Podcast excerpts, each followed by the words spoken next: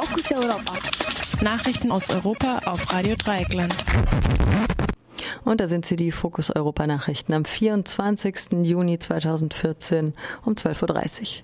Bildung rechtsextremer Fraktionen im Europaparlament gescheitert. Der niederländische Politiker Gerd Wilders von der Partei für die Freiheit PPV ist mit dem Versuch gescheitert, eine rechtsextreme Fraktion im Europaparlament zu bilden. Wie niederländische Medien berichten, gab Wilders der polnischen Parteikongress der neuen Rechten KNP die Schuld für das Scheitern. Gründer und Vorsitzender der KNP ist der katholische Traditionalist Janusz Korwin-Mikke. Er tritt dafür ein, dass Polen aus der EU austritt und sich der US-amerikanischen Freihandelszone anschließt. Korwin-Mikke möchte die Todesstrafe wieder einführen und das aktive Wahlrecht für Frauen abschaffen. Es werden ihm neben vielem anderen auch antisemitische Äußerungen vorgeworfen. Gerd Wilders hofft, dass die Bildung einer Fraktion der äußeren Rechten im Europaparlament im Laufe des Jahres doch noch gelingt. Dazu braucht es Abgeordnete aus mindestens sieben Ländern. Der Fraktionsstatus bedeutet dann mehr Redezeit und mehr Geld für die Parlamentsarbeit. Wilders verhandelt unter anderem auch mit der Vorsitzenden des französischen Front National, Marine Le Pen prorussische Separatisten zur Waffenruhe bereit. Nachdem die Armee mit einer einseitigen Waffenruhe begonnen hat, sind nun auch die prorussischen Kräfte im Raum Donetsk zu einer Waffenruhe bereit. Dies verkündete der Ministerpräsident der einseitig ausgerufenen Volksrepublik Donetsk, Alexander Borodai.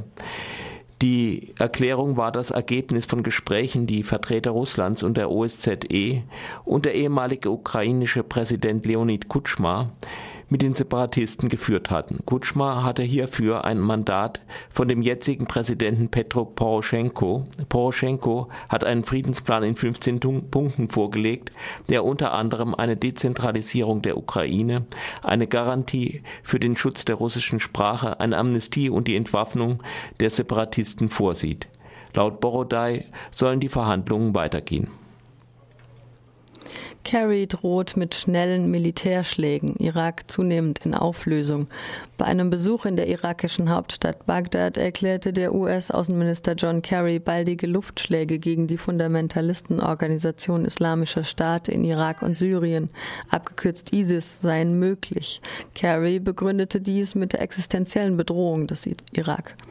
Bisher hatten Äußerungen des US-Präsidenten Barack Obama und anderen amerikanischen Politikern den Eindruck erweckt, die Bildung einer Einheitsregierung aus Schiiten, Sunniten und Kurden sei eine inoffizielle Vorbedingung für Hilfe aus den USA.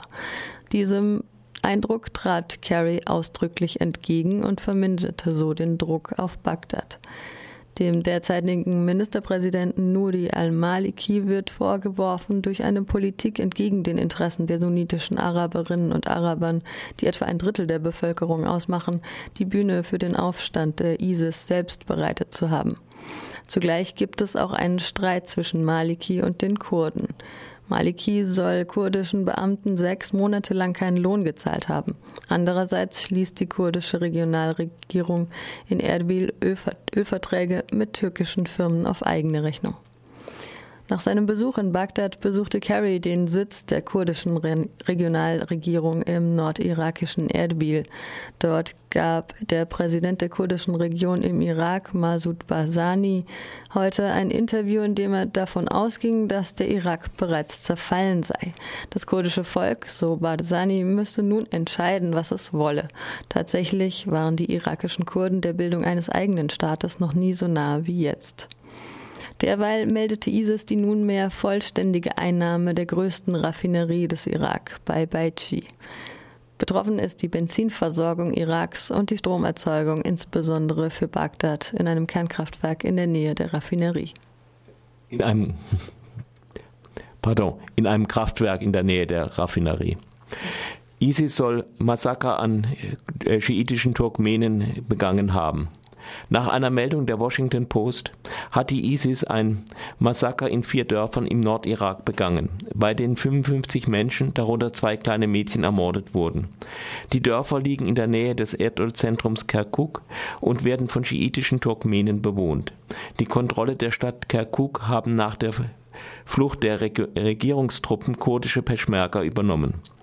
Zwischen den Kurden und ISIS-Kämpfern kommt es zwar hin und wieder zu Scharmützeln, unter anderem sollen kurdische Kämpfer auch ein turkmenisches Dorf befreit haben. Im Großen und Ganzen lassen sich aber beide Seiten gegenseitig in Ruhe.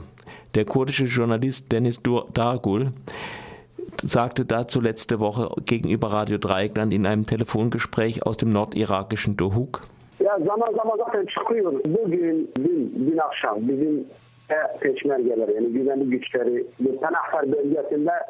Von Zeit zu Zeit gibt es Kämpfe, zum Beispiel sind im Gebiet von Tel Afar gestern Abend zwei Peschmerga gefallen und zwei wurden verwundet, als sie den falschen Weg wählten. Von Zeit zu Zeit gibt es Kämpfe, insbesondere im Süden, das heißt Hanekin und Kirkuk, aber ein regelrechter Krieg ist das nicht, es gibt keine politische Absicht dahinter. Bunlar şeyden değil yani diyelim ki direkt bir savaş yok. Politik tavırları bu. Während das von der äh, Washington Post äh, erwähnte Massaker auf der Webseite der Turkmenenfront unerwähnt bleibt, wird von einem anderen Dorf berichtet, in dem 20 turkmenische Zivilisten, darunter drei Frauen, am Donnerstag von Terroristen ermordet wurden. Außerdem sollen mehrere Turkmenen bei Angriffen der irakischen Luftwaffe auf die ISIS getötet worden sein. Viele turkmenische Siedlungen befinden sich in der Kampfzone. Reallöhne steigen in Deutschland, unbezahlte Überstunden auch. Das Statistische Bundesamt in Karlsruhe meldete das größte reale Lohnplus seit drei Jahren. Demnach lagen die Löhne in Deutschland im ersten Quartal des Jahres um 1,3 Prozent über den Löhnen im gleichen Quartal des Vorjahres. Und nun die weniger erfreuliche Nachricht. Nach einer Studie des Instituts der deutschen Wirtschaft, über die die Süddeutsche Zeitung berichtet, leistet jede sechste Arbeitnehmerin bzw. Arbeitnehmer unbezahlte Überstunden. Und ver verantwortlich ist ein Passus, der sich immer häufiger, vor allem in den Arbeitsverträgen von Akademikerinnen und Akademikern findet und mit der einen oder anderen Variation lautet, Zitat, Überstunden sind mit dem Lohn abgegolten. In Nigeria erneut Frauen und Mädchen entführt. Nach Angaben aus Sicherheitskreisen wurden letzte Woche im nigerianischen Bundesstaat Borno erneut 60 Frauen und Mädchen entführt. Darunter sollen sich auch Kleinkinder und Säuglinge befinden. Vermutlich steckt hinter der Entführung die islamistische Terrorgruppe Boko Haram, die bereits im April 200 Schülerinnen entführt hat. Boko Haram ist gegen westlichen Schulunterricht und insbesondere gegen Schulunterricht für Mädchen. Manche Beobachter meinen aber auch, dass es der Gruppe nicht nur um Religion, sondern auch um die Erpressung von Lösegeld gehe. Stuttgart 21. Polizisten bedauern Verletzung von Demonstranten. Zum Auftakt eines Prozesses gegen zwei Polizeibeamte wegen fahrlässiger Körperverletzung von Stuttgart 21 Gegnerinnen und Gegnern haben die Polizisten die Verletzung der Betroffenen bedauert. Die beiden sollen ihre Sorgfaltspflicht verletzt haben, weil sie die Besatzungen zweier Wasserwerfer nicht am Einsatz starker Wasserstrahlen gehindert, ja sie sogar dazu aufgefordert haben.